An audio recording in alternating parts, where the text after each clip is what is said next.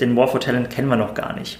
Ähm, du warst ja auch auf der in San Francisco und im Silicon Valley, da hat man echt ein War for Talent. Da, da, da ist Geld, ist Munition in diesem Krieg, ne, wo die ganzen großen Internetgiganten, Google, Facebook, Apple, Microsoft und so weiter ähm, voneinander abwerben. Und das Schwierige ist eigentlich, dass wir über die demografische Entwicklung jetzt schon wissen, dass in den nächsten zehn Jahren werden fünf bis acht Millionen Arbeitskräfte fehlen in Deutschland. Selbst in China wird es minus drei oder vier Prozent Unterdeckung vom Arbeitsmarkt geben, Brasilien mit über 30 Prozent. Das heißt, wir werden weltweit äh, sehr stark versuchen, Fachkräfte voneinander abzuwerben.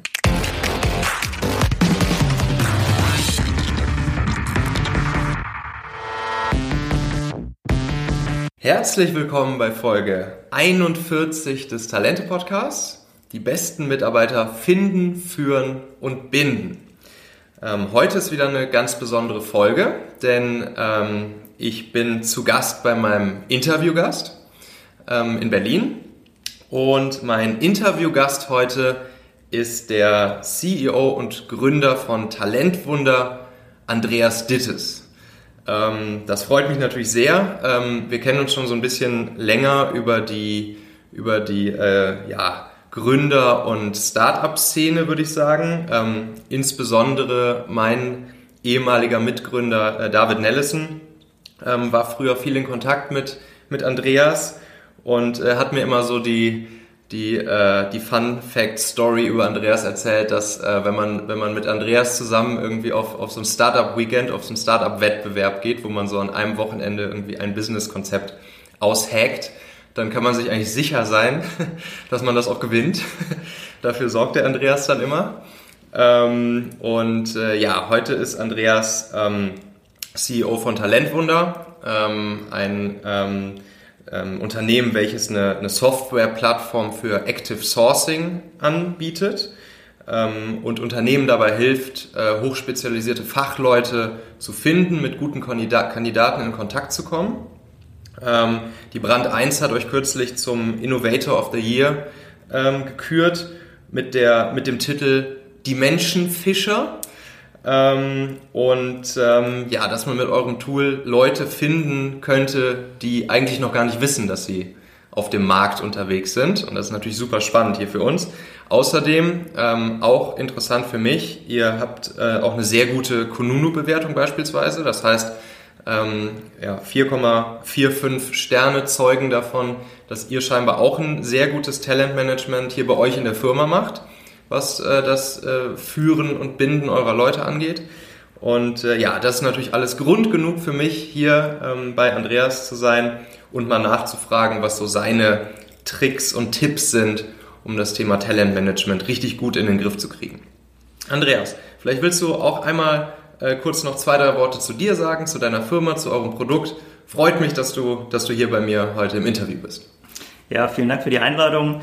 Ähm, machen wir sehr gerne. Wir beschäftigen uns ja sehr stark mit dem Thema Recruiting eigentlich und äh, da geht es ja immer um Menschen und wir gucken vor allem, wie kriegt man diese Menschen, aber natürlich auch sehr, sehr wichtig, wie kann man die ähm, ja, gut halten und eben gut führen. Ähm, vielleicht kurz zu Talentwunder noch. Ich glaube, ein ganz wichtiger Punkt ist, dass äh, bei Talentwunder gucken wir quasi aus der Technologiebrille oder mit der Technologiebrille auf Recruiting-Probleme.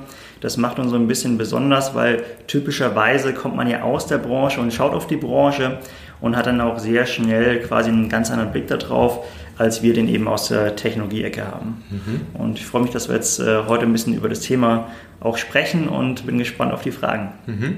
Ja, also das, das ist natürlich so, so Next Level, ähm, Recruiting mit smarter Technologie zu verbinden. Ähm, klassischerweise, ähm, wenn man jetzt äh, sich überlegt, wie, wie Recruiting sonst heutzutage noch viel gemacht wird, klar über, äh, über Headhunter zum Beispiel. Und äh, da fand ich es ganz spannend letztens, ähm, habe ich bei dir auf LinkedIn so, so einen Post von dir gesehen, ähm, wo du ähm, einen Screenshot gepostet hast, ähm, der die, die Google Autocomplete-Funktion einmal anzeigt. Ähm, wenn man sozusagen bei Google anfängt zu tippen, das Wort äh, Recruiters are und dann kommen dann so Autocomplete-Vorschläge äh, von Google wie äh, stupid, liars, annoying, a waste of time, lazy, evil und eigentlich nur so harte Sachen. Ähm, woher kommt das? Warum ist das so? Ja, also das ist im Endeffekt ja nur ein, ähm, ein schönes Beispiel dafür, wie aktuell der Markt aussieht. Äh, wir kennen das, äh, wenn wir mit Softwareentwicklern zum Beispiel sprechen, dann kennen wir das ja, dass die sagen, ich kriege jeden Tag irgendwie zehn Nachrichten von Recruitern, äh, die nerven mich total. Und äh, ich glaube, für mich war es einfach so ein schönes Symbol, dass man zeigen kann, naja, man muss sich auch eigentlich mit diesen Menschen beschäftigen. Ne? Man kann es nicht immer nur als Ware sehen und dann irgendwie sagen, okay, ich schreibe dem jetzt eine Nachricht und er muss ja eigentlich happy sein, dass ich dem einen Job anbieten will, sondern die Person kriegt vielleicht, ähm, naja, so ein bisschen wie, äh, wie jemand, der jeden Tag zehn ähm, Sales-Anrufe kriegt, halt irgendwie, ich bin dann der Elfte als, als Firma, der mich dann meldet und dann sind die vielleicht gar nicht so happy, sondern sind vielleicht eben ja eher so entrüstet drüber oder genervt und ähm, dann ist eben diese ganze Atmosphäre, wie man da rekrutieren will, eben ähm, ja nicht die, die man sich vielleicht vorstellt. Und ich glaube, das ist einer der großen Punkte, dass man in diesem Markt, der sich geändert hat, man kann sich ganz grob vorstellen, dass sich eben hm, das ähm, Gewicht ähm, verschoben hat, ähm, statt dass man eben als Firma sagen kann, gut, ich mache jetzt morgens die Tür auf und davor stehen 100 Leute und ich nehme die besten drei, ähm, ist eben andersrum. Ne? Also man hat einen sehr starken Fachkräftemangel, das ist ja das Fachwort dafür, und muss sich dann eben mit beschäftigen, was muss ich tun, damit diese Leute, die ich da erreichen will, auch erreichen kann. Ähm, heißt, ich muss einen stärkeren Fokus darauf haben, wie mache ich zum Beispiel auch eine gute Ansprache und wo spreche ich an. Und ähm, ja, klassischerweise versucht man das über Masse zu machen. Und das ist eben die Ausführung oder Auswirkung daraus, dass eben sehr viele Leute einfach nur genervt sind, wenn sie viele Nachrichten kriegen. Mhm. Und wie kann Tech jetzt dabei helfen, genau sozusagen diese Herausforderung äh, zu lösen? Ähm, auf ganz vielen Wegen. Also wir haben ein einfaches Beispiel bei Talentwunder. Wir haben ähm, eine Funktion entwickelt, die, die, berechnet die Wechselwahrscheinlichkeit. Also auf Basis von deinem Profil gucken wir eben, wie lange bist du aktuell im Job, wie lange ist man normal in diesem Job, persönliche Jobhistorie, letztes Profilupdate, was hast du geupdatet. Und da gibt es ganz viele Signale, die man verwenden kann, um rauszufinden, rein statistisch, ja, ob die Person vielleicht gewillter sein könnte, einen Jobwechsel zu machen. Wenn wir wissen, du wechselst alle drei Jahre den Job, und jetzt bist du bei Jahr 2,78, dann wissen wir, okay, es ist ganz spannend, dich mal anzusprechen. Mhm.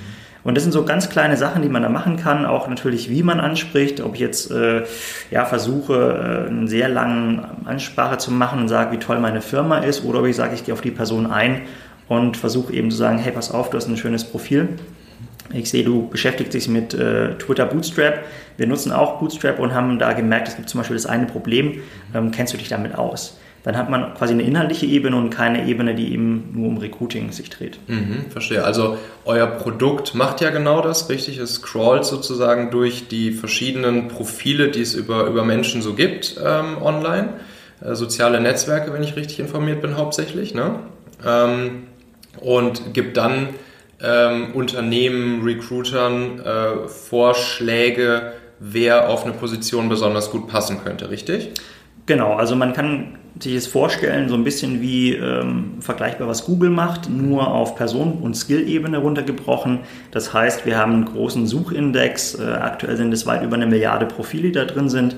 Wir, wir, sprechen immer vom Global Skill Graph, also die Skills, die wir finden von den Leuten, ich sage mal vornehmlich der westlichen Welt. Wir haben asiatischen Markt nicht so stark abgedeckt und versuchen dann rauszufinden, welche Skills die eben haben, welche Jobtitel die haben und so weiter und ermöglichen unseren Kunden dann eine einfache Suche. Also alles, wenn es in einen Bereich geht, der zum Beispiel, ja, ich habe eine Stellenanzeige geschaltet und merke aber, dass da kein Bewerber kommt oder ähm, ich habe eine Stelle offen seit einem halben, dreiviertel Jahr und ähm, sagen immer dann, wenn alles andere nicht funktioniert, dann ist eben Sourcing eine gute Maßnahme.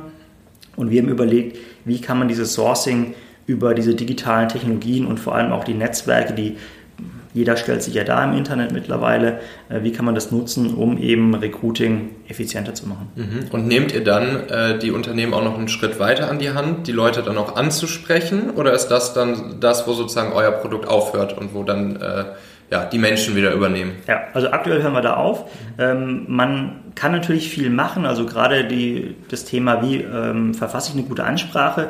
Da gibt es sehr viele ja, Methoden und ähm, Best Practices, die versuchen wir auch zu vermitteln mit so einem eigenen Akademieprogramm. Was wir allerdings nicht machen, ist tatsächlich auch die Dienstleistung der Ansprache zu übernehmen. Wir sagen immer, die Firma muss selber diese ähm, Capability aufbauen, dieses Wissen darum aufbauen und auch einen eigenen Stil finden. Wir haben ja viele auch sehr große Kunden Und da gibt es welche, die sagen, naja, ich will aber trotzdem, dass meine Marke immer zuerst genannt wird. Ne? Ich muss eben sagen, wir sind Firma XY, das machen wir und danach geht es erst um den Kandidaten. Mhm. Es gibt auch andere, die sagen, das ist so ein bisschen mein, äh, mein Favorit eigentlich, diese, ähm, ja, ich sag mal, eher so vergleichbar mit einem Dating-Prinzip, dass ich eben sage, der erste Kontakt muss ja gar nicht eine echte Ansprache sein, sondern es kann einfach nur eine Kontaktanfrage sein. Man muss ja überlegen, dass viele dieser ähm, stark gesuchten Fachkräfte, die treffe ich nicht nur einmal, sondern zwei oder dreimal in meinem Berufsleben, meiner Karriere. Und äh, da hilft es natürlich, wenn ich jetzt nicht mir beim ersten Mal die Finger verbrenne und äh, ja, da irgendwie quasi negative, ähm, ja, negative Vorstellung auch zur Firma aufbaue, sondern ähm, wenn ich es positiv mache. Und ähm, da kann man auch sagen, gerade im Softwarebereich, wir haben eine Vollanstellung, jeder hat einen Job. Das heißt, die Wahrscheinlichkeit, dass jemand sagt, okay, ich bin offen für Neues und gerade jetzt verfügbar, ist relativ gering. Mhm. Ähm, ich weiß aber, dass ich über den Zyklus ähm, das schon mehr funktionieren würde. Vielleicht nicht jetzt, aber im halben Jahr, dreiviertel Jahr oder im Jahr. Mhm. Und da ist eben sehr wichtig, so eine Art Beziehungspflege zu machen. Und äh, unsere Idee ist eigentlich, dass man die Zeit aus der reinen Suche rausnimmt und dafür in diese Beziehungspflege stecken kann. Mhm. Man nennt es auch Neudeutsch Talent Pools dass ich eben so ein längerfristiges äh, Verhältnis habe mit diesen Personen, die für meine Firma relevant sind und dann eben auch längerfristig davon zehren kann. Mhm. Ja, verstehe. Okay, cool. Und ähm, woher weiß ich im Optimalfall, über welche Kanäle ich äh, die Leute ansprechen kann? Ähm, zeigt mir das euer Tool an? Also ähm, ja, auf welchen Plattformen derjenige irgendwie sichtbar ist und vielleicht auch kontaktierbar ist? Genau, also das ist so die Hauptaufgabe von Talentwunder, dass wir eben ähm, diese Profile sichtbar machen und eben zeigen, auf welchen Netzwerken die sich die Personen befinden. Das Spannende ist auch, ein USP, den wir nie irgendwie äh, artikulieren, ähm, ist auch dieses Wissen um Netzwerke. Man kann sich vorstellen, wir haben so Netzwerke ähm, integriert wie die großen, die man vielleicht kennt im IT-Bereich, GitHub Stack Overflow, aber auch sowas wie Bintray oder Geeklist. Ja, die kennt dann keiner, weil es nur irgendwie 30.000 Java-Entwickler sind. Die sind aber alle nicht auf LinkedIn oder auf Xing und deswegen so spannend. Und äh, über diese vielen Netzwerke, wir sind aktuell bei ungefähr 80 Netzwerken, kann man eine sehr, sehr breite ähm, ja, Talent- Schicht abbilden, ähm, die eben über einzelne Netzwerke nicht möglich ist. Und da dann auch das Spannende, dass man eben an Personen rankommt auf Netzwerken, die eben sonst nicht auffindbar sind. Für uns ein bisschen wie die Golden Nuggets, ne? Xing und LinkedIn kennt jeder. Das sind so ein bisschen die Red Oceans in dieser Red und Blue Ocean Theorie. Und wir versuchen eben herauszufinden, wo gibt es Personen, die eben die anderen nicht finden. Mhm. Und äh, die dann eben anzusprechen. Und es kann ein Netzwerk sein, in der Medienbranche kennt vielleicht die einen oder anderen Kress.de so ein schönes Beispiel, weil Crest.de ein, so ein kein groß bekanntes Netzwerk ist, sind ungefähr 30.000 Medienmacher drin. Die kann man von außen nicht durchsuchen. Es gibt keine Möglichkeit, nach Jobtitel zu suchen zum Beispiel. Aber über unseren ähm, Suchindex kann man sagen, okay, ich hätte gerne jemanden, der äh, Journalist ist oder Redakteur und sich im Automotive-Bereich ähm, auskennt. Und dann zeigen wir die eben an. Und ähm, bei so einem Netzwerk wie Crest.de hat man zum Beispiel auch Telefonnummern, E-Mail-Adressen drin. Und das Spannende ist einfach äh, sozusagen Leute zu finden, die andere nicht finden können. Ne? Also gerade das sozusagen ein tolles Beispiel dafür ist vielleicht ähm, ein Trick, den mir mal ein Personalberater äh, erzählt hat, ist bei LinkedIn oder bei Xing, bei diesen großen Netzwerken, dass der eben nicht auf Seite 1 anfängt, wenn er eine Suche macht, sondern auf Seite 3 oder 4 oder von hinten anfängt, weil eben sagt, naja, die ersten Ergebnisse, die oben sind, wie bei Google, die werden häufig angeklickt und häufig angefragt, aber die weiter hinten nicht. Und äh, das Spannende ist eben, die zu finden, die jetzt nicht jeden Tag äh, zehn Nachrichten kriegen, sondern vielleicht, wo ich der Einzige bin, der Nachricht schreibt. Ja, auf jeden Fall. Cooler Trick. Sehr cool. Ähm, ja, dann, dann gehen wir mal hier bei euch rein, bei euch in die Firma. Ihr seid jetzt so ähm, um die 40 Mitarbeiter, ne? Korrekt, ja. Ähm, hier am Bahnhof Zoo in Berlin. Schönes Office mit Blick über die Stadt. Ähm, wie schafft man es als, ähm, ja, als Startup, welches ja jetzt auch schon ein paar Jährchen äh, alt ist, ähm, welches ja wahrscheinlich schon jugendlich jetzt mittlerweile ist, ähm, eine Bewertung von 4,45 auf Kununu zu kriegen ähm, und scheinbar ähm, die Leute glücklich zu machen, ähm, bei euch zu sein, bei euch zu arbeiten, mit euch gemeinsam ähm, das Produkt Talentwunder aufzubauen und in die Welt hinauszulassen. Ja, das ist eine gute Frage. Wir haben auch äh, nie den Fokus, dass wir sagen, wir müssen jetzt irgendwie eine Bewertung optimieren zum Beispiel, aber ich glaube, das ist dann einfach so ein Resultat aus dem, was man, wo man seinen Fokus drauf legt. Bei uns, ich glaube, ein ganz wichtiger Punkt ist, dass man relativ transparent erklärt den Bewerbern oder den Leuten, mit denen man spricht, ähm, was sie zu erwarten haben oder was sie erwarten können, sie vielleicht auch mit anderen Mitarbeitern sprechen und so ein bisschen Gefühl für kriegen, wie sieht es aus in der Firma. Äh, wir merken ganz oft auch bei Kunden, wir haben ja super viel Einblick in sozusagen eine ganz breite Masse an, an Firmen und wie die rekrutieren, was da so läuft. Und äh, ein Riesenproblem, was wir gesehen haben, ist tatsächlich, dass es eben ein Overselling gibt. Also wenn man sich auch Stellenanzeigen anguckt, äh, jede Firma ist Startup-like, ne, wie ein Startup äh, ist äh, modern und nutzt nur neue Technologien zum Beispiel. Die Wahrheit sieht aber anders aus und wir versuchen dann schon ein relativ ähm, gutes Bild zu geben, was man erwarten kann bei uns. Auch die Sachen, wir wissen ja auch, was wir gut können. Zum Beispiel im Startup, man kann eben sehr schnell Karriere machen, wenn man ähm, sozusagen in einer Wachstumsphase ist. Und äh, da gibt es eben auch schöne Beispiele intern, äh, wo dann jemand sich jemand äh, sehr schnell zum Teamlead zum Beispiel entwickeln konnte. Und diese Option kann man aufzeigen und kann eben zeigen, das sind so Sachen, die tatsächlich auch existieren. Aber ich glaube, es würde nicht helfen, wenn wir jetzt als Startup anfangen würden und sagen würden, okay, du kriegst das äh, richtig dicke Gehalt bei uns oder Firmenwagen oder sowas. Ne? Da gibt es halt irgendwie, man muss halt als Startup gucken, was, was kann man anbieten, was ist gut.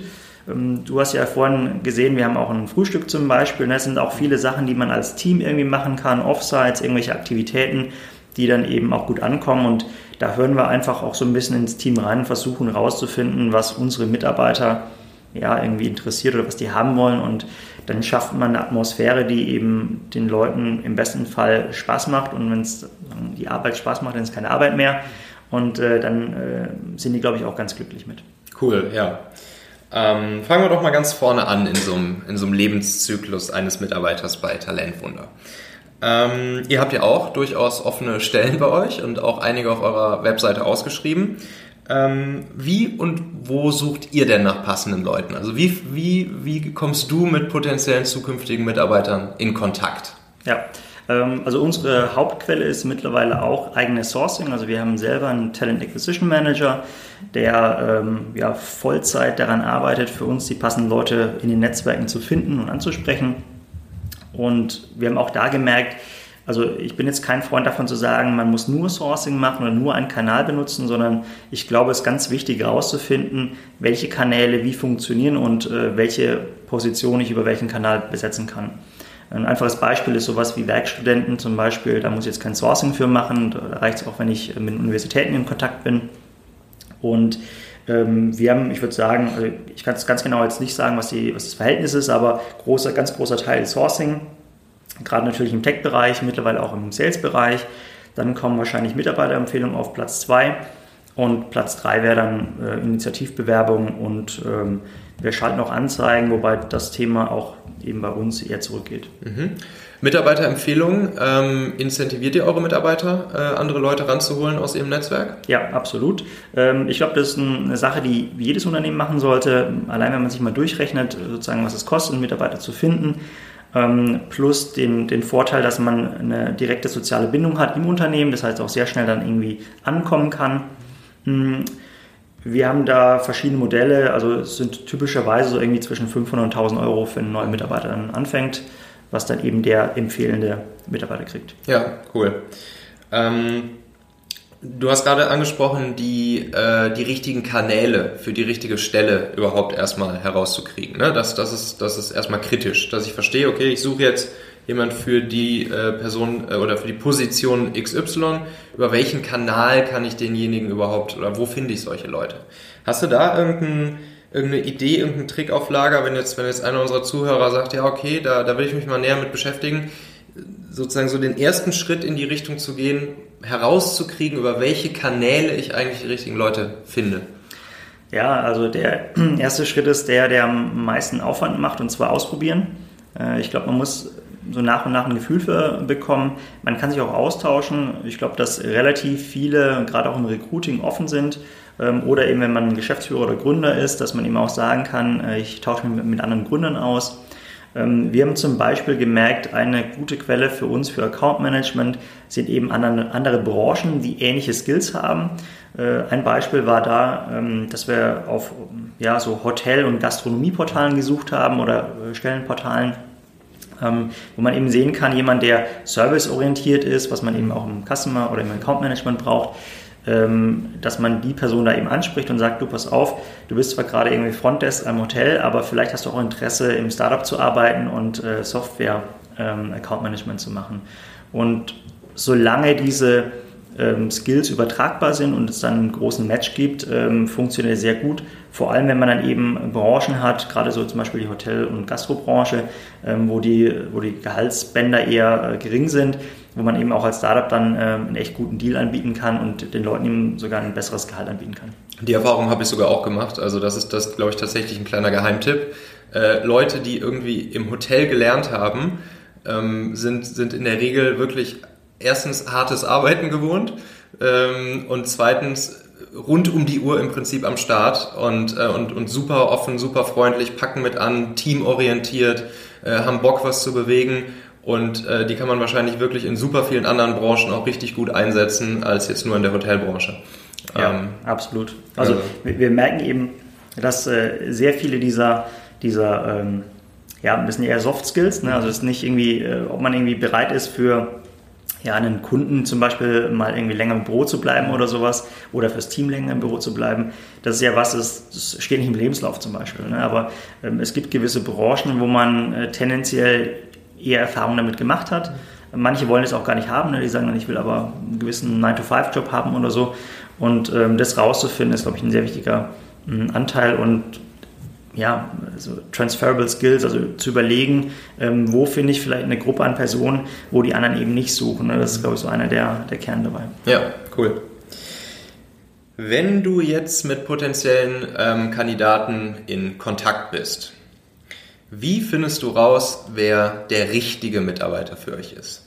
Woher weißt du, welcher ähm, der Kandidaten, ähm, die du jetzt vielleicht so vor dir hast, welche werden die, die A-Player sein, die, die du bei dir im Unternehmen haben willst? Hm, das ist äh, eine sehr schwierige Frage, weil wir da auch die Erfahrung gemacht haben, dass es äh, dass die Gespräche auch teilweise komplett konträr sind zu dem, wie sich danach äh, ähm, ja, in der echten Arbeit dann ähm, zeigt. Ähm, also mein größtes Learning dabei ist eigentlich, dass der ganze Lebenslauf zum Beispiel, dass der gar nicht so viel aussagt. Ich habe auch, wenn man meinen Lebenslauf anguckt, ne, ich bin Studienabbrecher, äh, also ich hätte jetzt beim typischen Unternehmen wahrscheinlich keine Chance, da irgendwie äh, einen Top-Job zu kriegen. Ähm, und äh, ich gucke hm, ja entsprechend halt auch auf dem Lebenslauf gar nicht so wirklich drauf, sondern versuche eher herauszufinden, wie haben die gearbeitet zum Beispiel. Und dann geht es mir vor allem um Motivation. Das heißt ja auch immer diese, im Startup-Umfeld ähm, Hire for Attitude and Train Skill. Also irgendwie zu lernen, wie man jetzt in dem Beispiel von vorhin ähm, Softwarevertrieb macht oder Account Management macht im Softwarebereich, ist einfacher, wie jemand beizubringen, wie man gut mit Kunden umgeht. Ja, und äh, ich glaube, das ist der wichtige Punkt, herauszufinden, wie tickt jemand ähm, und passt dieses, diese Person in, ins Unternehmen rein. Mhm. Und ähm, am Schluss ist viel auch ausprobieren. Also gerade im Sales zum Beispiel ähm, da sagt man dann eher, okay, mal einen Probearbeitstag oder sowas zu machen. Also auch ähm, was anzubieten, dass die Personen sagen, okay, die wollen ja auch. Also man darf ja nicht den Fehler machen zu sagen, nur ich als Firma muss mir sicher sein, sondern auch der Bewerber muss sich sicher sein. Der muss ja auch irgendwie eine Entscheidung treffen können. Ja. Ähm, das heißt, ihr habt jetzt keinen vorgefertigten äh, Prozess, weiß ich nicht, bestehend aus x Steps oder so, die ihr hier anwendet. Das, das kommt dann wirklich ganz äh, ganz stark immer auf die Position und die Abteilung drauf an? Oder wie, wie wählt ihr am Ende die Leute aus? Was habt ihr so für, für Prozesse? Ja, also wir haben schon einen Prozess dafür. Ähm, typischerweise ist eben, gerade wenn man es über, über Sourcing jemand findet, äh, ist ja die Auswahl der Kandidaten schon der erste Auswahlprozess. Mm, und danach gibt es dann ein Interview und nach dem Interview eine Nachbesprechung. Im Interview sitzt auch typischerweise jemand äh, aus dem Team mit dabei und jemand, der vielleicht der Vorgesetzte später ist oder jemand, der ähm, äh, aus der Recruiting-Abteilung kommt bei uns.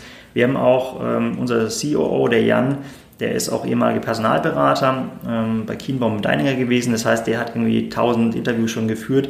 Der weiß auch so ein bisschen rein aus dem Gefühl, ähm, was sind gute Fragen, die man stellen muss zum Beispiel auch. Aber vor allem auch, ähm, ist diese Antwort, die die Person jetzt gegeben hat, ist es eine Antwort, die gegeben worden ist, weil es ein Verkaufsprozess am Schluss ist. Ne? Das Talent muss sich ja verkaufen. Mhm. Ähm, oder kann man da irgendwie von ausgehen, dass es einigermaßen dem entspricht, wie auch sozusagen die, ja, ähm, die, das Gefühl ist, ob die Person passen könnte. Mhm. Was ist denn eine gute Frage zum Beispiel? Also eine meiner Lieblingsfragen ist, äh, ist das Thema, ähm, ja, was macht dich besonders stolz, wenn du auf deine Karriere zurückblickst? Oder nicht mal in der Karriere, sondern was sind so Themen, so zwei, drei, ähm, wo du sagst, okay, das hat richtig gut funktioniert. Das kann natürlich beruflich sein, irgendwie ein Projekt, das man gemacht hat oder sowas. Und dann auch die Frage, was hat nicht gut funktioniert. Ne? Also was war vielleicht so, ein, so, eine Sache, wo man dann daraus gelernt hat, im besten Fall. Ja, ja, verstehe. Ähm, okay, und ähm, jetzt angenommen, ihr habt euch für eine Person entschieden. Ähm, die Person soll Mitglied hier bei euch im Team werden ähm, und äh, hat ihren ersten Arbeitstag bei euch. Wie läuft das ab? Äh, wie läuft so die erste kritische Zeit, äh, der erste Arbeitstag und die Tage danach, vielleicht die ersten Wochen, das Onboarding etc.? Wie läuft das bei euch so ab? Hm, ähm, also vor zwei Jahren noch, als wir wirklich Startup waren, da äh, hat eine Person angefangen und dann war erstmal so, okay, wir brauchen jetzt einen Platz, wo kriegen wir einen Stuhl her? Ich habe tatsächlich auch mehrfach dann irgendwie quasi an dem Tag, wo die Personen angefangen haben, äh, ja irgendwie zum Mediamarkt Saturn rennen müssen, dann noch ein Notebook zu kaufen. Hm. Äh, mittlerweile sind wir da ein bisschen professioneller aufgestellt.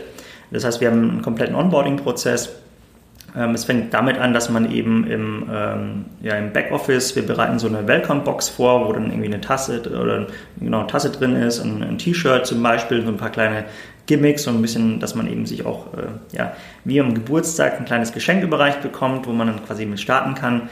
Der Rechner ist voll eingerichtet. Wir haben typischerweise eben alle äh, Kommunikationstools und so weiter, sind schon der Zugang vorgefertigt, äh, E-Mail ist eingerichtet und so weiter und man kann quasi direkt starten.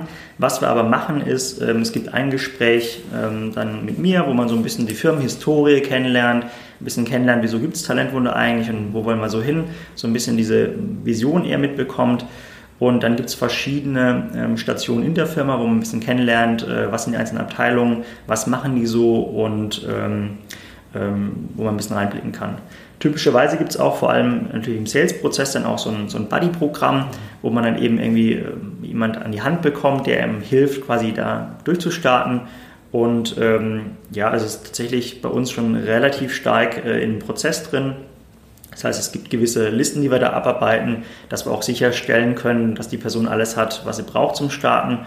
Und äh, ganz wichtig natürlich dann auch, wie jetzt heute haben wir es auch wieder gemacht im Frühstück, dass man die Person dann eben auch einmal in der Firma äh, willkommen heißt vom ganzen Team und dass sie sich einmal vorstellen können und dass man dann eben auch sozusagen die ersten Kontakte knüpfen kann. Mhm. Cool, verstehe. Ähm, Thema Führung, ähm, Leadership. Was denkst du ähm, ist der beste Weg, ähm, um Mitarbeiter zu motivieren. Äh, wie motivierst du deine Leute? Wie kitzelst du intrinsisch motivierte Bestleistungen aus ihnen heraus? Wie machst du deine Leute im Optimalfall zu, zu Mitunternehmern statt äh, einfachen Söldnern? Ja, jetzt hast du ja schon gesagt, intrinsisch motiviert. Ne? Da gibt es ja noch eine andere Motivationsmöglichkeit. Mhm. also ich glaube, am Schluss muss man raus, das so ein bisschen rausfinden, was der eigene Stil ist. Ähm, wir haben ja, wie bei dir auch, ne, so als Startup-Gründer, man hat ja nicht viel Berufserfahrung, also man hat auch nicht viel lernen können, wie andere das machen äh, und versucht dann irgendwie so einen Weg zu finden, der einem irgendwie steht.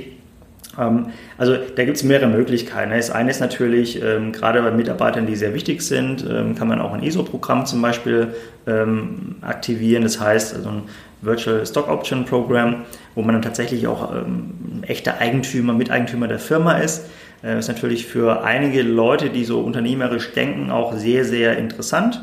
Ähm, ist aber nicht für alle irgendwie relevant, aber man muss, glaube ich, rausfinden, was ist für die einzelne Person dann eben der Punkt, der spannend ist. Ne? Und das kann verschiedene Sachen sein. Ähm, wie gesagt, so ein bisschen externe Motivatoren, sowas wie ein ESOP oder irgendwelche Milestones, die eine Vergütung haben, das heißt irgendwie mehr Urlaub oder irgendwie eine monetäre Vergütung. Mm. Und ich glaube, ein ganz wichtiger Punkt ist, dass man als Mitarbeiter das Gefühl bekommt, dass man was bewegen kann und äh, dass es auch gewürdigt wird, was man danach bewegt oder wenn man irgendwie was umsetzt. Und wie, äh, wie würdigt man sowas dann?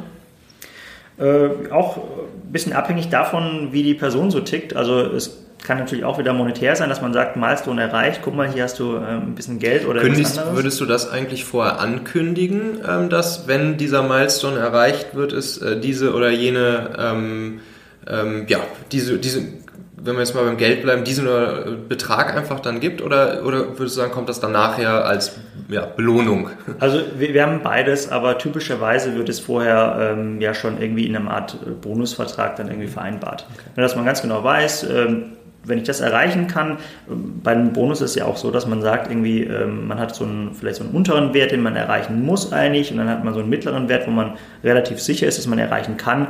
Und dann hat man vielleicht noch so einen Schmankerl oben drauf, wo man sagt, naja, weiß ich nicht, ob ich es erreichen kann, aber wenn, dann ähm, soll es auch nochmal extra Motivation geben, äh, ähm, quasi über eine, eine, extra hohe Incentivierung. Mhm. Und äh, ich glaube, dass bei ganz, ganz vielen das aber nicht das Geld ist, was dann wirklich so der ausschlaggebende Punkt ist das gibt es auch, dass man irgendwie sagt, so, für mich ist Geld immer so ein Hygienefaktor, es muss halt irgendwie stimmen, aber es muss jetzt nicht irgendwie ja, äh, der einzige Faktor sein. Ich glaube, für viele ist auch wichtig, dass man ähm, vielleicht auch als Management die Person einmal so auf den Sockel stellen kann. Im Sales ist es ja eigentlich gang und gäbe. Ja. Ne? Wir haben auch zum Beispiel so ein, wer war der beste Verkäufer des Monats? Mhm oder dass wir unserem Slack-Kanal immer, wenn ein Deal abgeschlossen ist, ähm, machen wir sehr transparent, ne, automatisiert, mhm. ähm, geht der quasi in den Slack-Kanal rein, also in so einen mhm. internen Firmenchat und da steht dann eben drin, wer den Deal abgeschlossen hat, ähm, wie hoch das Volumen war von diesem Deal und dann kann man danach eben mit seinen kleinen Emojis... Also so die, die klassische Glocke, ja? Genau, eine, eine virtuelle, virtuelle äh. Sales-Glocke ist es, genau. Äh, und danach können die Mitarbeiter eben mit Emojis dann eben ihr, äh, ihre Freude da nice. kundtun. Und das ist, so ein, das ist nur ein ganz kleiner Faktor, aber der hat halt eine unglaublich große ähm, Wirkung dann. Ne? Weil Geht ja auch schon ein bisschen in, in, Richtung Gamification so, dass das ist halt einfach was, was Menschen natürlich auch antreibt. Ne? Einfach ja, so. absolut, genau. Und natürlich, also wenn ich jetzt äh, ein anderer Mitarbeiter bin und den Deal eben noch nicht gemacht habe, aber vielleicht auch einen Deal kurz davor habe, dann freue ich mich natürlich auch darauf, wenn, der, wenn dieser äh, Event stattfinden kann. Mhm. Und deswegen ist, glaube ich, auch wieder hier, also in ganz, ganz vielen Bereichen, glaube ich, ist Transparenz so eines der, der stärksten Elemente, die man hat. Und deswegen so Themen transparent machen, also wenn man auch, ähm, wir machen zum Beispiel auch, um so intern Wissen äh, zu vermitteln, an was arbeiten wir, können dann einzelne Abteilungen ähm, sozusagen ihre Projekte vorstellen. Und da ist dann auch so ein, ja, ein, ein Schulterklopfen, dass man eben sagen kann, guck mal, hey, das und das habe ich gemacht. Danach gibt es einen Applaus. Das ist schon wichtig für die Leute, dass sie eben merken, sie arbeiten an was, wo sie auch einen Impact haben und wo sie was tun, was gut ist. Ja, verstehe. Ähm, und bist du, bist du so ein Typ, der, ähm, der seine Leute auch, ja, auch mal dazu ermutigt und ermuntert, auch mal Risiken einzugehen, ähm, Verantwortung zu übernehmen, auch mit der Gefahr, dass, dass, dass man auf die Schnauze fallen könnte? Ja, also äh, bei mir total. Ähm, ähm, also da haben wir auch schon sehr positive und sehr negative Erfahrungen mhm. mitgemacht. Ähm, ich glaube, da muss man einfach, wenn man sowas macht, ähm, sich vorher im Klaren sein, dass es halt nicht immer äh, gut gehen muss. Mhm. Also äh, das waren schon viele Sachen, wo ich dann danach gesagt habe, oh verdammt, äh, hätte ich doch gesagt, wir machen noch lieber mal diese Freigabe vorher oder so ne, und nicht einfach lege los und mach. Mhm. Ähm, auf der anderen Seite muss man sich natürlich überlegen, ähm, ja, dass, dass die Mitarbeiter halt auch im Laufe der Zeit dazulernen und daran wachsen können. Ne? Und äh, ich glaube, das ist auch so ein wichtiger Faktor, wieso Leute gerne bei einem arbeiten, ähm, wenn sie selber wachsen können. Und äh, wenn man eben immer merkt, okay, ich, ich kriege da mehr Freiheiten und kann mir ähm, immer mehr erarbeiten und immer mehr dann auch ähm, sozusagen an Verantwortung übernehmen, dass es ein wichtiger Faktor ist. Auch wieder nicht bei allen Personen, aber bei vielen zu sagen, okay, da habe ich einen Job, der mich auch ähm, erfüllt, weil ich jetzt eben nicht in der gleichen Position bin, sondern mich da irgendwie ähm, weiterentwickeln kann. Mhm. Vielleicht ein, kurzes Beispiel. Sehr gute Personalberater, wenn die zum Beispiel einen CTO besetzen wollen, eine Position, dann suchen die keine anderen CTOs, die quasi schon diese Position haben, sondern die suchen jemanden drunter. Wie Vice President Engineering zum Beispiel. Also jemand, der quasi noch einen Karriereschritt dadurch machen kann.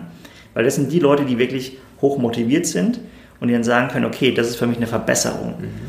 Und, ähm, und daran kann, können sie irgendwie wachsen. Und das ist, glaube ich, so eine der, der Kernelemente dabei, zu sagen, okay, wie kann ich auch dabei unterstützen, dass Mitarbeiter im Unternehmen sich weiterentwickeln können. Ja, macht Sinn. Macht Sinn. Äh, was macht, denn, was macht denn für dich wirklich gute Führung aus? Was macht einen guten Leader für dich aus? Gutes Leadership? Was sind, was sind die Säulen guter Führung? Das ist auch eine gute Frage. Also, ich glaube, also ein wichtiger Punkt ist ja schon ein paar Mal genannt, Transparenz, ne, dass man viel Transparenz schafft. Ähm, die wird auch oft, glaube ich, bei jungen Teams auch eingefordert. Also wir hatten das auch schon, dass irgendwie dann die Nachfrage kam, ja und was macht denn da und da ne, und jetzt irgendwie äh, Managementbüro die Türe zu, wieso ist die zu, ne, was sind so gerade die Themen, die bei euch da passieren. Ähm, das ist, glaube ich, ganz wichtig, dass man da auch teilhaben lässt. Ähm, ja, und dann, ich glaube, Verantwortung abgeben zu können, ist da ein wichtiger Punkt. Und ähm, ja, vielleicht auch dann, ähm, also irgendeine Art von, ähm, von Feedback zu bekommen auf die Arbeit, die man macht. Ja, also das heißt jetzt irgendwie so ein One-on-One -on -One natürlich zu haben, wo man dann irgendwie über Themen spricht. Äh, aber das glaube ich, auch bei vielen wird es total unterschätzt, wie wichtig es ist, sich da irgendwie öfter auszutauschen. Mhm. Und auch da haben wir viele Erfahrungen gemacht. Wir haben am Anfang so ein One-on-One -on -One mit jedem Mitarbeiter, den ich dann gemacht habe. Und es geht bis zu einer gewissen Größe, dann geht es nicht mehr. Da muss man überlegen, was muss man jetzt als nächstes Modell einführen. Und gerade bei Startups ist es sehr wichtig, eben zu überlegen, welche ähm, Konzepte kann ich eben nutzen, um diese Ideen weiter zu transportieren. Mhm. Und ja. auch da ist so, im Laufe der Zeit ändert sich's. Ja, ja, ja, ja. Ähm, und Thema Ziele, also wie legst du als Leader ähm, Ziele fest? Was, wie forderst du ein? Das, wie, wie stehst du so zum Thema Accountability und, ähm, und natürlich, welche Konsequenzen gibt es auch, wenn, wenn Leute halt mal nicht so performen wie, äh, wie gewünscht? Ja, auch da ist ja, muss man halt sehr transparent ähm, drüber sprechen. Also typischerweise hat man ja die besten Erfolge, wenn man ähm, sozusagen ein Commitment bekommt vom Mitarbeiter. Und das kann, also wir nutzen jetzt vereinzelt auch äh, OKR, ähm, wollen das jetzt auch sozusagen immer weiter ausrollen in der Firma. Mm, und da ist ja auch die Grundidee, dass man eben, dass der Mitarbeiter selbst ein Commitment gibt, sagt, okay, das kann ich erreichen und wir setzen jetzt vielleicht noch was, was ein bisschen höher ist, dass man auch einen gewissen ja, ähm, eine gewisse Motivation da noch ähm, ähm, reinbekommen kann. Und äh, wenn es nicht erreicht wird, muss man darüber sprechen. Ne? Wieso wurde es nicht erreicht? Ähm, Gerade im Sales hat man das, wir machen das äh, ganz regelmäßig. Ne? Es gibt quasi Montagmorgens einen Call, ähm, was sind die Ziele für die Woche und freitags gibt es einen Call, was wurde erreicht. Mhm. Und äh, der ist dann auch relativ transparent vom Team, wo dann jeder eben so ein bisschen erzählt, was hat funktioniert, was hat nicht funktioniert und wieso nicht. Mhm.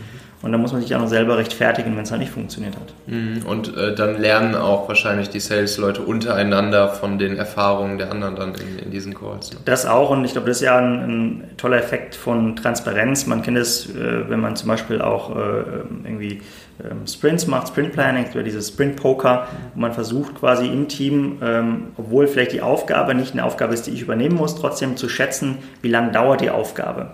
Und darüber kann man über die Zeit eben immer besser werden im Einschätzen von ja, Zeiträumen, von ähm, gro wie groß ist eine Aufgabe. Ja, ja. Und das ist also leider nur im Tech-Bereich wird es genutzt, aber im Sales-Bereich hat man auch einen, so einen Mechanismus. Und ich glaube, sowas ist äh, extrem gut, wenn man eben die Mitarbeiter auch immer mitnehmen kann, dass man nicht sagt, guck mal, das ist deine Aufgabe, die musst du machen. Mhm. Und hat eben kein Gefühl für, wie äh, schätzt die Person selber die Aufgabe ein. Mhm. Ne, also da irgendwie zu verstehen, sagt die Person, jo, passt.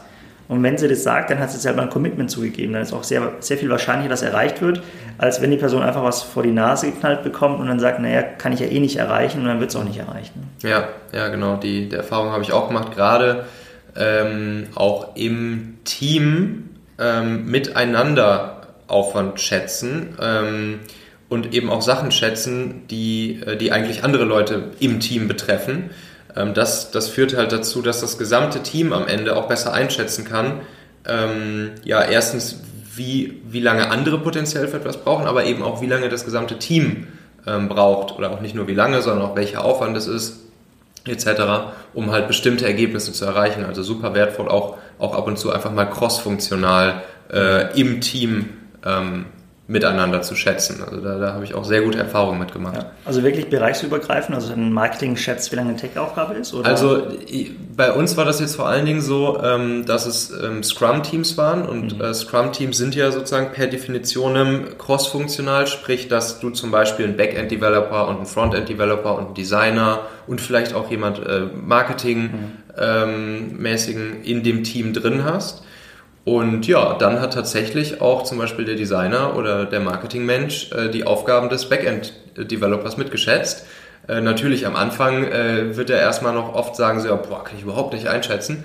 Aber das Schöne ist, wenn du dann, wenn du das halt ein paar Wochen lang machst, ein paar Sprints hintereinander, nach, nach ein paar Monaten, kriegen die Leute wirklich auch alle ein Gefühl dafür, äh, zumindest ein grobes Gefühl, was es jetzt bedeutet, äh, irgendwas, irgendein neues Feature im Backend äh, einzubauen, so, ja. obwohl derjenige noch nie irgendwas mit Backend-Programmierung zu tun gehabt hat. Ja. Und, äh, und das, ist, ähm, das ist dann schon irgendwie ein schöner Effekt, weil dadurch sozusagen auch die Gesamtvelocity der, der, des Teams und damit eigentlich auch der Firma äh, für alle deutlich besser einschätzbar äh, und vorhersehbar ist. Also, ja.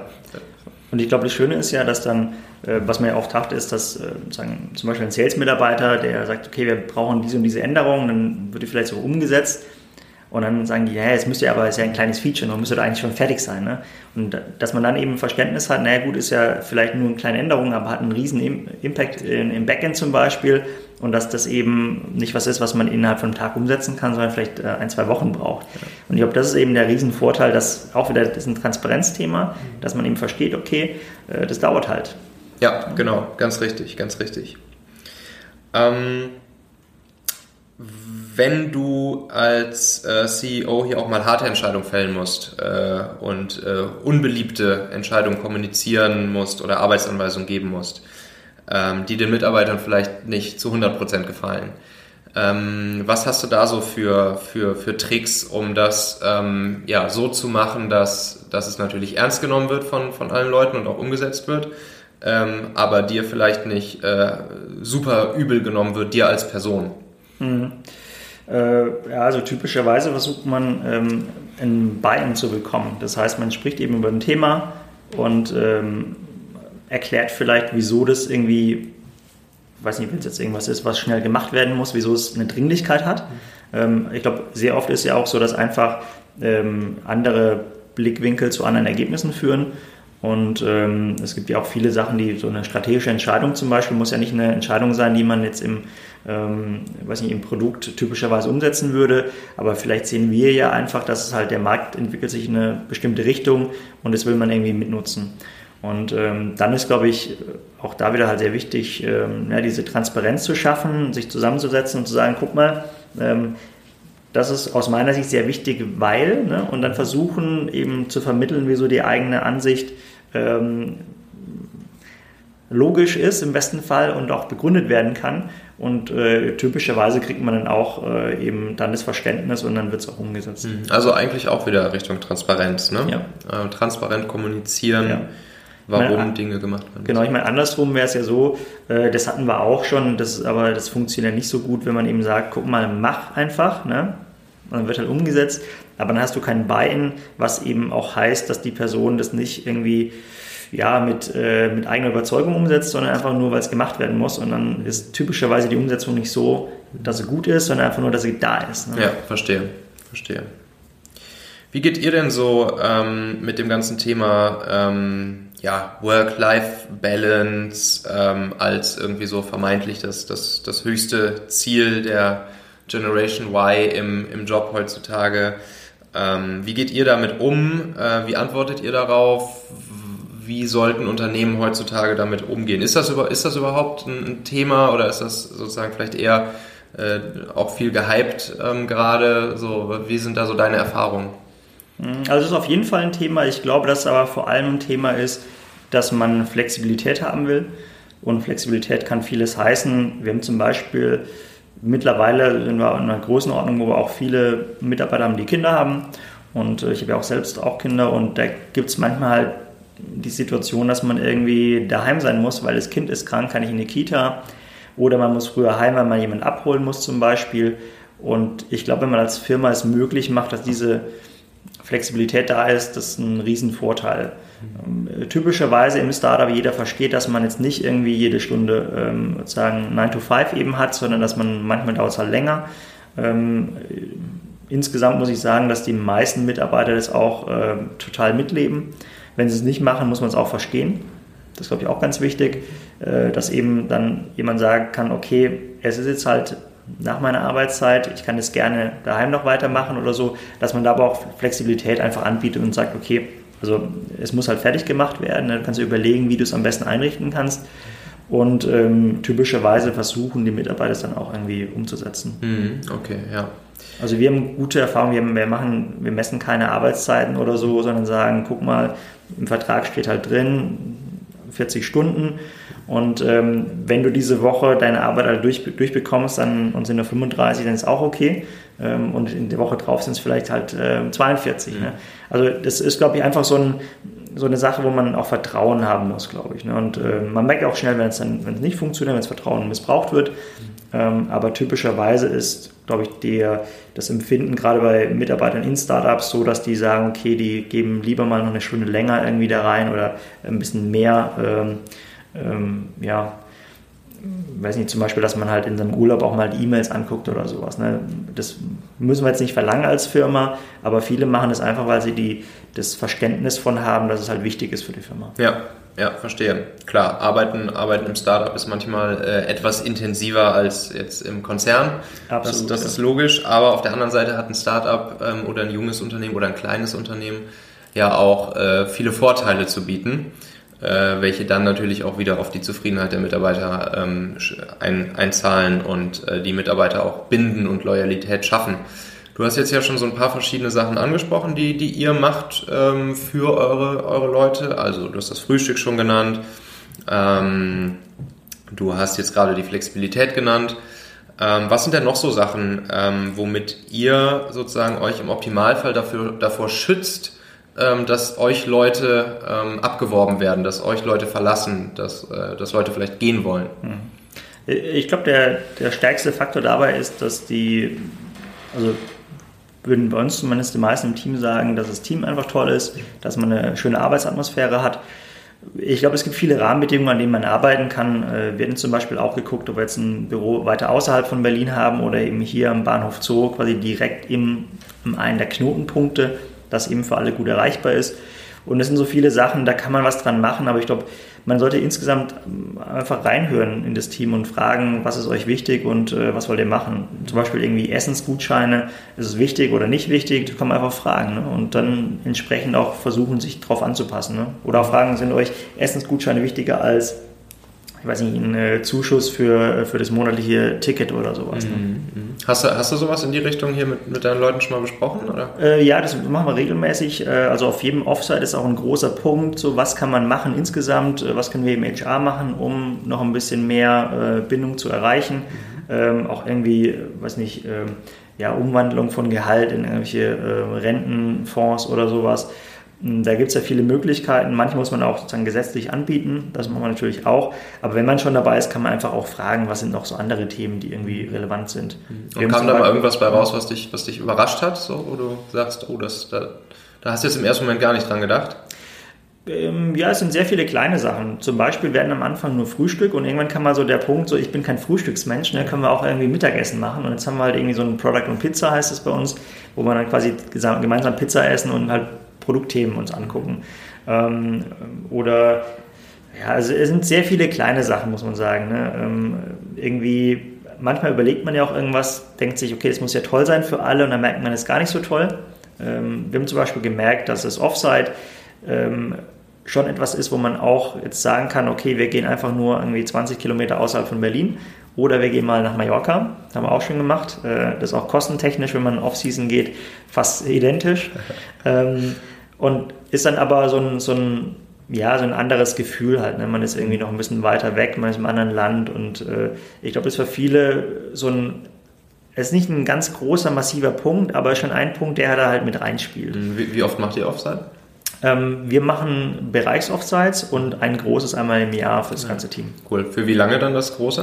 Typischerweise zwei, drei Tage. Ja, cool. Ja. Product and Pizza, finde ich gut. Ähm, früher gab es in, in Hamburg das, das sehr coole Startup äh, Stuffle. Ähm, die haben so eine Flohmarkt-App gemacht. Richtig cooles Produkt. Ähm, bei denen gab es immer die, äh, die Stuffle-Waffel. War auch immer sehr cool. Fällt mir da nur gerade ein. Ähm, ja, ähm, die, klar, eure Leute werden garantiert auch äh, viel von, von Headhuntern äh, angesprochen. Ähm, glaubst du eigentlich, dass, dass dass diese Industrie, also nehm, ist das wirklich so, dass, diese, dass die Industrie halt massiv weiter zunimmt? Äh, oder ist das, ist das einfach nur so eine, so, eine, so eine Wahrnehmung von mir, die irgendwie ähm, so ein bisschen biased ist? Jetzt haben wir ja hier einen Fachmann aus der, aus der Industrie sozusagen sitzen. Ähm, und, und welchen Einfluss hat das auch auf, auf die Fluktuationsraten äh, in Firmen? Hat das einen signifikanten Einfluss oder würdest du sagen, ist gar nicht so wild? Ja, also hat auf jeden Fall Einfluss. Äh, ich kann ja mal anfangen mit den Personalberatern. Mhm. Ähm, da gibt es ja das, ja das reine Gefühl, dass da einfach mehr passiert. Es gibt aber auch Zahlen zu. Ähm, der BDU macht ja Untersuchungen. Es sind 2018 hat die Branche ist über 10 Prozent gewachsen. Mittlerweile 2 Milliarden Umsatz im Jahr in Deutschland alleine, was schon eine ganze Menge ist. Ne? Und ähm, das sind ein paar tausend, ich weiß nicht, vielleicht 5.000, 6.000 Personalberater, ähm, die aktiv sind in Deutschland. Und ich glaube, der, der, der wichtigere, der große Punkt ist einfach, ähm, das passiert ja aus einem Grund. Und der Grund ist, dass sehr viele Firmen Riesenprobleme haben, Stellen zu besetzen. Ich kann ja mal so ein kleiner Schlenker jetzt. Ähm, dieses Thema War for Talent. Ich habe in vielen Präsentationen natürlich nutze ich das auch. Ne? Das ist ein schönes Marketing-Term äh, der War for Talent. Das eigentliche Problem ist, den War for Talent kennen wir noch gar nicht. Äh, du warst ja auch auf der in San Francisco und im Silicon Valley, da hat man echt einen War for Talent. Da, da, da ist Geld, ist Munition in diesem Krieg, ne, wo die ganzen großen Internetgiganten, Google, Facebook, Apple, Microsoft und so weiter ähm, voneinander abwerben. Und das Schwierige ist eigentlich, dass wir über die demografische Entwicklung jetzt schon wissen, dass in den nächsten zehn Jahren werden fünf bis acht Millionen äh, Arbeitskräfte fehlen in Deutschland. Wenn man davon ausgeht, dass die Wirtschaft nur konstant bleibt oder ganz leicht wächst. Mhm. Und ähm, das heißt, wir wissen jetzt schon, dass es, wenn jetzt nicht eine riesen ähm, Krise kommt oder eine, durch Automatisierung massiv Jobs ähm, quasi übernommen werden können, dann werden wir in, in echt ein massives Problem auf der ganzen Welt äh, reinkommen. Selbst in China wird es minus drei oder vier Prozent Unterdeckung vom Arbeitsmarkt geben, Brasilien mit über 30 Prozent. Das heißt, wir werden weltweit äh, sehr stark versuchen, Fachkräfte voneinander abzuwerben. Das ist dieser War for Talent, der kann kommen. Wir merken das ja aktuell auch. Also wir sind aktuell bei ungefähr einer Unterdeckung von vielleicht 300, 400.000 Personen in Deutschland. Ähm, die Anzahl der Job-Ads hat sich verdoppelt in den letzten drei Jahren. Also wir merken schon, es gibt sehr viele Anzeichen dafür, dass sowas kommen kann. Und Personalberater werden immer dann zu Rate gezogen oder vor allem dann, wenn die Firmen nicht mehr wissen, was sie machen sollen. Mhm. Typischerweise bei meinen Vorträgen frage ich dann, wie lange sind die Jobs so offen, die die Firmen haben. Und in den letzten, weiß nicht, äh, neun bis zwölf Monaten hat es massiv zugenommen. Also mittlerweile, wenn ich frage, hat so vielleicht drei Viertel aller Personen äh, Jobs offen, die länger als ein halbes Jahr auf sind. Mhm. Ja, und das ist schon ein halbes Jahr unbesetzter Job, das ist schon ein, ein massives Problem für eine Firma. Ähm, das heißt, das ist eigentlich nur so ein, quasi auch wieder so ein Anzeichen dafür, dass es da Probleme gibt. Die Firmen müssen sich halt damit beschäftigen und sagen, okay, was muss ich machen, um da voranzukommen? Und das haben auch wir quasi bei Talentwunder gemerkt, so als Effekt daraus, dieses Thema Sourcing, also das ist ja auch, was ein Personalberater quasi macht, ähm, typischerweise, ähm, das als Firma selber aufzubauen, ist so ein Thema, was am Anfang hatten wir kein Corporate gewonnen, also wir haben 2014 angefangen als Firma, haben dann 2015, Anfang 2016 angefangen, das Produkt auch an den Markt zu bringen und hatten dann eigentlich keine Chancen, Corporate als Kunden zu gewinnen. Die haben alle gesagt, wir haben keine Ahnung, was ihr da macht. Dann kamen so die ersten Personalberater und Agenturen, die haben verstanden, was wir machen, die sind dann Kunde geworden. Und erst danach kamen so die großen Konzerne, die eben aus der HR-Strategie gesagt haben, Stellenanzeigen funktionieren nicht mehr wie früher, ähm, Initiativbewerbungen funktionieren nicht mehr wie früher, Mitarbeiterempfehlungen funktionieren zwar noch, aber in anderen Bereichen besser. Mhm.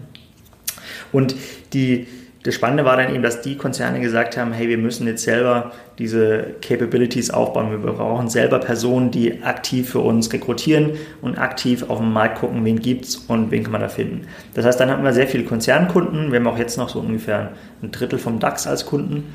Und äh, jetzt kommt so die, die nächste Welle, das sind die ganzen KMUs, die sagen, hey, wenn Daimler Sourcing macht, dann müssen wir es doch auch machen können. Und äh, also für uns natürlich super spannend. Insgesamt ist eben egal ob man Sourcing macht oder nicht, glaube ich, sehr wichtig als Unternehmen, sich damit auseinanderzusetzen. In der Zukunft wird es wesentlich schwieriger werden, die Leute zu finden. Das wissen wir jetzt schon, das, quasi, das ist ganz, ganz sicher. Und ähm, ja, welche Methoden kann ich eben nutzen, um ja, als Arbeitgeber da präsent zu sein? Und die zweite Frage war ja dann die, die Fluktuationsrate. Klar, die geht nach oben. Weil wenn ich jetzt, ähm, wenn jetzt zehn Firmen um eine Person kämpfen, dann kriegt die Person zehn Angebote. So, und die geht dann zu einer Firma, dann sagt, sagen die neun anderen Firmen, wir brauchen trotzdem die Person noch und versuchen dann, die wieder abzuwerben. Das heißt, äh, das sind einfach äh, sehr viel, was da die Gehaltsbänder schnell nach oben. In Hamburg hat man das ja auch gesehen, in Berlin massiv. Ähm, und das ist ein Riesenthema, da muss man sich halt damit beschäftigen, was zieht außerhalb von dem Gehalt. Mhm. Weil rein mit dem Gehalt kann ich eine Person nicht halten. Mhm. Das wird dann einfach nur eine Spirale nach oben sein. Mhm. Und ähm, ja, das war ja, glaube ich, auch so ein bisschen dann die, die, das Thema, naja, was kann ich dann machen? Und da haben wir sehr, sehr viel drüber gesprochen jetzt schon, ne, was sind so Möglichkeiten, damit, muss man sich auseinandersetzen. Also man muss so eine Strategie haben als Unternehmen, was kann ich machen, damit meine Mitarbeiter im besten Fall länger bleiben. Wir haben auch so Untersuchungen, dass typischerweise im, im Silicon Valley Softwareentwickler fast, fast äh, anderthalb Jahre äh, ungefähr in der Firma bleibt. Das heißt, ich brauche drei Monate jemanden zu finden, drei Monate für die Einarbeitung, zahle dafür vielleicht 60, 80, 1000 Dollar und äh, dann nach anderthalb Jahren ist die Person wieder weg. Mhm. Ja, da muss man sich mit beschäftigen. Ne? Also was kann ich tun, damit äh, das vielleicht noch zwei Jahre länger hält im, im, Schnitt oder zumindest ein halbes Jahr länger hält. Mhm. Silicon Valley gibt es ja auch so, so, oft so dieses äh, Developer äh, ESOP-Einsammel-Nomadentum. dass äh, Leute ähm, bei einem Unternehmen anfangen. So einmal irgendwann haben sie alle Tech-Unternehmen durch, haben von jedem Unternehmen so gefühlt irgendwie so ein bisschen so Shares in der Tasche. Und äh, ja, dann kommt halt irgendwann Payday. Ja. Ähm, oder halt mehrere Paydays. Absolut. Also das ist ja auch genau das Problem dabei, dass, dass eben so ein ESO-Programm typischerweise ist ja auch bei uns so, ähm, da gibt es ja eine Vesting-Periode, das heißt, man sagt eben zum Beispiel, ein Jahr lang kriegt man gar nichts, da gibt es so einen Cliff und danach wird es eben angespart. Und irgendwann ist die Ansparungsphase vorbei. Mhm. Und dann musst du überlegen, was machst du? Bei Google geht dann automatisch an dem Tag das Gehalt nach oben, ich glaube um drei oder vier Prozent. Ähm, du kannst aber auch sagen, naja, was, was sind denn andere Maßnahmen, die da irgendwie helfen können? Oder gibst du einfach noch mehr ESOP dann drauf? Mhm. Ne? Ähm, also das ist eine, eine, sehr spannende Frage, aber es wird definitiv in der nächsten Zeit ähm, ja, keine höhere Loyalität geben, sondern es wird weiter nach unten gehen. Mhm. Und gerade in Bereichen, die eben super stark nachgefragt sind, wird es, glaube ich, eine riesen Masse geben an Leuten, die sagen einfach, okay, da mache ich einfach Freelance mhm. und mache das projektbasiert. Ja. Ist dann vielleicht auch für die Firmen besser. Da zahlt man zwar ein bisschen mehr für, dann kann man sich aber sicher sein, dass für das ganze Projekt die Person auch mhm. verfügbar ist. Im anderen Fall ist ja so, die Kündigung ist ja unabhängig von dem Projekt, von dem internen. Ja, stimmt. Mhm. Du hast gerade schon äh, KMUs angesprochen, die ja jetzt auch für euch hier ähm, immer interessanter werden.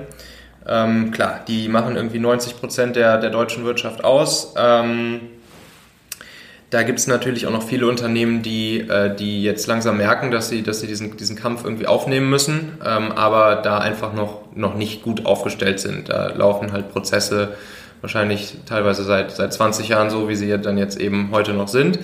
Ähm, was würdest du ähm, solchen Leuten, die uns, die uns jetzt ja vielleicht auch zuhören, so als ersten kleinen, schlanken, lean Tipp und Trick an die Hand geben, wie sie, wie sie dieses Thema bei sich vernünftig aufgleisen können. Also, du hast gerade schon gesagt, so die Konzerne haben dann irgendwann angefangen, äh, eigene Abteilungen in die Richtung aufzubauen. Ähm, bei einem kleinen Unternehmen so, da überlegt man sich das natürlich noch irgendwie dreimal mehr, ob man da jetzt eine eigene Abteilung für, für aufsetzt. Ähm, was, was sind so die allerersten Schritte, die man, die man gehen kann als, als kleines Unternehmen? Ja, also der erste Schritt ist, glaube ich, das Verständnis zu schaffen. Also es ist ja typischerweise nicht so, dass das äh, eine Person irgendwie entscheiden kann. Wenn das Unternehmen klein genug ist und der Geschäftsführer sagt, brauchen wir, dann ist gut. Äh, man braucht aber irgendjemand in der Firma, der es auf jeden Fall treibt, der dann quasi sagt, wir müssen was Neues machen, wir müssen was Neues ausprobieren.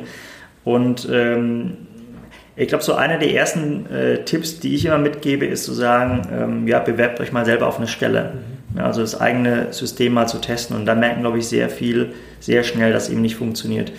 Du bist ja auch im Mobile-Bereich zu Hause ne, oder hast es irgendwie äh, auch mit aufgebaut. Das ganze Thema Smartphone-Nutzung. Und ich glaube, die, ne, die, die Mehrheit der Personal, die hat auch noch kein Verständnis für, dass eben die Nutzung des Internets mobil ist. Mhm. Ne, also heißt zum Beispiel die eigene äh, Karriereseite, wenn nicht smartphone-fähig ist, dann habe ich schon verloren. Ähm, bei Stellenportalen wissen wir auch, ungefähr 60, äh, 70 Prozent des Traffics auf Stellenportale kommen vom Smartphone. Ist ja auch nachvollziehbar. Ich sitze in der U-Bahn und sage dann irgendwie, okay, äh, welche Jobs gibt es denn gerade bei Daimler? Ne? Und dann gehe ich halt auf die, ne, gehe ich auf Google zum Beispiel, gibt es in der Suche ein. Und wenn ich dann auf eine Seite komme, die eben nicht responsiv ist oder irgendwie, die ich halt nicht nutzen kann auf dem Smartphone, dann bin ich halt wieder weg, dann gehe ich zu der anderen Seite. Und das muss man sich halt vor Augen halten und dann mal zu sagen, okay, und ich bin jetzt auf dem Smartphone, ich nutze mal das Smartphone, um eine Bewerbung zu machen. Mhm. Zum Beispiel, ne, wer hat einen Lebenslauf auf dem Smartphone? Mhm. Wenn die Firma sagt, ich brauche einen Lebenslauf von dir, dann hat die halt verloren. Dann kriegt die halt keine Bewerbung, weil ich habe keinen Lebenslauf auf dem Smartphone. Mhm. Und dann irgendwie Hingegen zu sagen. Der, der Login mit LinkedIn oder Xing ist halt mit einem Klick getan, ne? Genau, das ist ja genau der Punkt. Ne? Zu überlegen halt, also wie, also wo ist meine Zielgruppe, wie kann ich die erreichen? Das ist ja auch, wenn es darum geht, mal vielleicht, ich weiß nicht, Employer Branding zu schalten oder sowas, da muss man sich halt mit Facebook auseinandersetzen, mit den großen Portalen und sagen, okay, ich kann jetzt irgendwie weiterhin in der FAZ meine Anzeige schalten oder ich kann überlegen, wo ist meine Zielgruppe? Und äh, das ist, glaube ich, einer der, der, der ersten Punkte, die ich machen sollte. Ich kriege oft auch so die Frage, ähm, gerade wenn es um Azubis geht oder irgendwie ähm, Berufseinsteiger, ähm, was kann man da machen? Und dann sage ich, oder auf welchen Portalen sind die, dann sage ich, naja, ich weiß ja auch nicht alles. Ne? Ich bin jetzt auch nicht, in, nicht mehr in der Zielgruppe drin. Ähm, aber wenn man andere Azubis hat, kann man die ja fragen, so, was nutzt ihr den ganzen Tag? Ne? Seid ihr irgendwie auf Snapchat unterwegs, da kann man ja mal Snapchat-Werbung machen. Äh, oder wo seid ihr denn? Was nutzt ihr? Und dann versuchen, auf diesen Wegen auch präsent zu sein und ganz, ganz wichtig ist eben selber die eigenen Prozesse mal ausprobieren. Mhm. Vielleicht dann noch ein ganz kleiner Tipp ähm, beim Ausprobieren. Ähm, wir sind ja mittlerweile dazu erzogen worden, dass wir eine, immer alles instant haben wollen. Ne? Auf WhatsApp, wir schreiben eine Nachricht, wir erwarten auch, dass wir sehr, sehr schnell eine Antwort kriegen. Ähm, oder auch bei E-Mail, ne? wenn jemand innerhalb von 24 Stunden nicht geantwortet hat auf meine E-Mail, dann überlege ich mir, ob die Person noch lebt fast schon. Ne? Es ist ein bisschen überspitzt, aber es, die Welt ist sehr, sehr schnell geworden. Und wenn ich jetzt überlege, ich habe eine Bewerbung abgeschickt an eine Firma, was ist das Erste, was passieren muss? Autoresponder, vielen Dank für deine Bewerbung. Wenn das nicht innerhalb von Minuten kommt, dann habe ich eigentlich schon verloren. Weil erstens, viele Leute sagen dann, okay, da kam nichts, irgendwie meine Bewerbung hat nicht funktioniert, ich schicke nochmal was hin oder eben nicht. Also allein dieses Feedback zu bekommen, ist halt massiv wichtig. Und ich hatte mal einen Test gemacht und bei vielen großen Firmen an diese Bewerbung at E-Mail-Adresse was hingeschickt, um zu gucken, wie lang die Response-Zeiten sind. Mhm. Und da gab es tatsächlich Firmen, also sehr viele machen das richtig, das ist ja automatisiertes System mittlerweile auch bei vielen. Und bei einigen Firmen kam nach zwei, drei Wochen oder teilweise nach zwei Monaten erst die Antwort. Mhm. Und da muss ich halt sagen, wenn ich mich beworben hätte und jemand mehr als drei, vier Tage braucht, ein Softwareentwickler hat innerhalb von zwei, drei Tagen seinen neuen Job gefunden. Ja. Der ist dann weg. Ja. Und wer nach zwei oder drei Wochen immer noch sucht, also das sind ganz, ganz wenige. Und da muss man sich echt überlegen, wie kann man selber die Systeme testen und dann eben auch festzustellen, was nicht funktioniert. Sehr cool. Sehr, sehr cool. Andreas, ähm, ich glaube, wir haben hier super viel gelernt. Das waren sehr wertvolle Sachen, die du, ähm, die du mit uns geteilt hast. Ähm, ich glaube, wir haben ähm, gelernt, dass das, dass das Thema Transparenz hier sehr bei dir ähm, heraussticht und ein, ein super starkes Attribut ähm, bei dir äh, darstellt, sowohl was das, was das Finden, Führen als auch Binden der, der Mitarbeiter angeht. Und ähm, ja, mir bleibt nur tausend Dank zu sagen ähm, und viel Erfolg weiterhin. Ich glaube, ihr macht das hier schon sehr, sehr geil bei euch in der Firma. Und dann sage ich bis zum nächsten Mal. Dankeschön. Vielen Dank. Tschüss. Ciao. Wenn du findest, dass diese Folge hier wertvoll für dich war, dann würde ich mich super doll darüber freuen, wenn du mir im Gegenzug ähm, ein paar Sternchen auf iTunes da lassen würdest, vielleicht auch eine kleine Rezension und natürlich auch meinen Podcast bei iTunes abonnieren würdest oder bei Spotify auf Folgen klicken würdest.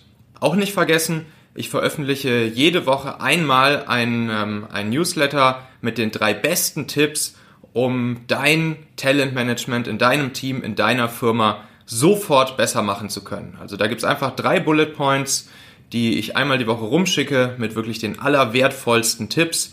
Ähm, das lohnt sich sehr für dich. Du kannst diese Sachen sofort ganz easy bei dir implementieren. Da kannst du dich einfach in den E-Mail-Verteiler eintragen unter talente.co. Versprochen, kein Spam, kostenlos und du kannst dich natürlich jederzeit wieder abmelden. Vielen Dank, bis zum nächsten Mal. Ciao.